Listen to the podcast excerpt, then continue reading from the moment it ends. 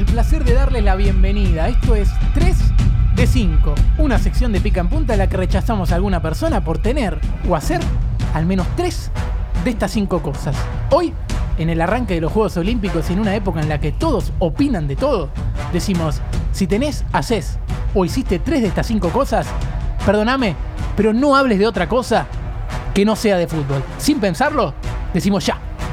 Escuchame, si futbolizás cualquier otro deporte, no entendés los cornes cortos en hockey, te volvés loco porque en vóley le sacaron roja a uno y no lo echaron. O gritás gol cuando metes un doble en básquet. No, flaco, no haré otra cosa que sea fútbol, te lo pido por favor.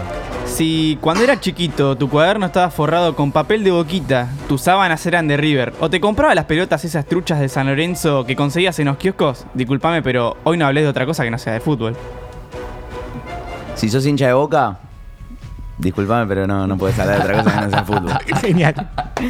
Si te alegraste por el cambio de, de próceres a animales en los billetes, discúlpame, pero no hablo de otra cosa que no sea de fútbol.